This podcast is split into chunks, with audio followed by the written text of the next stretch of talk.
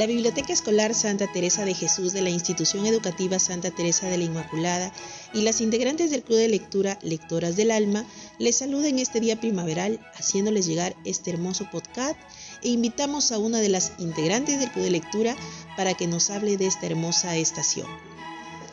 Pase bien queridas compañeras, mi nombre es Irma Mori y agradezco a Dios por este maravilloso día.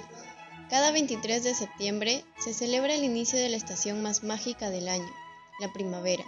Y no solo eso, también es una fecha oportuna para festejar la juventud, porque simboliza la primavera de la vida.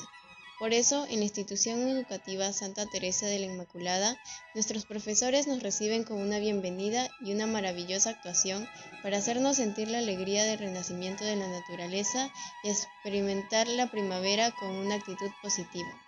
Les invitamos a seguir escuchando nuestros podcasts. Feliz Día de la Primavera.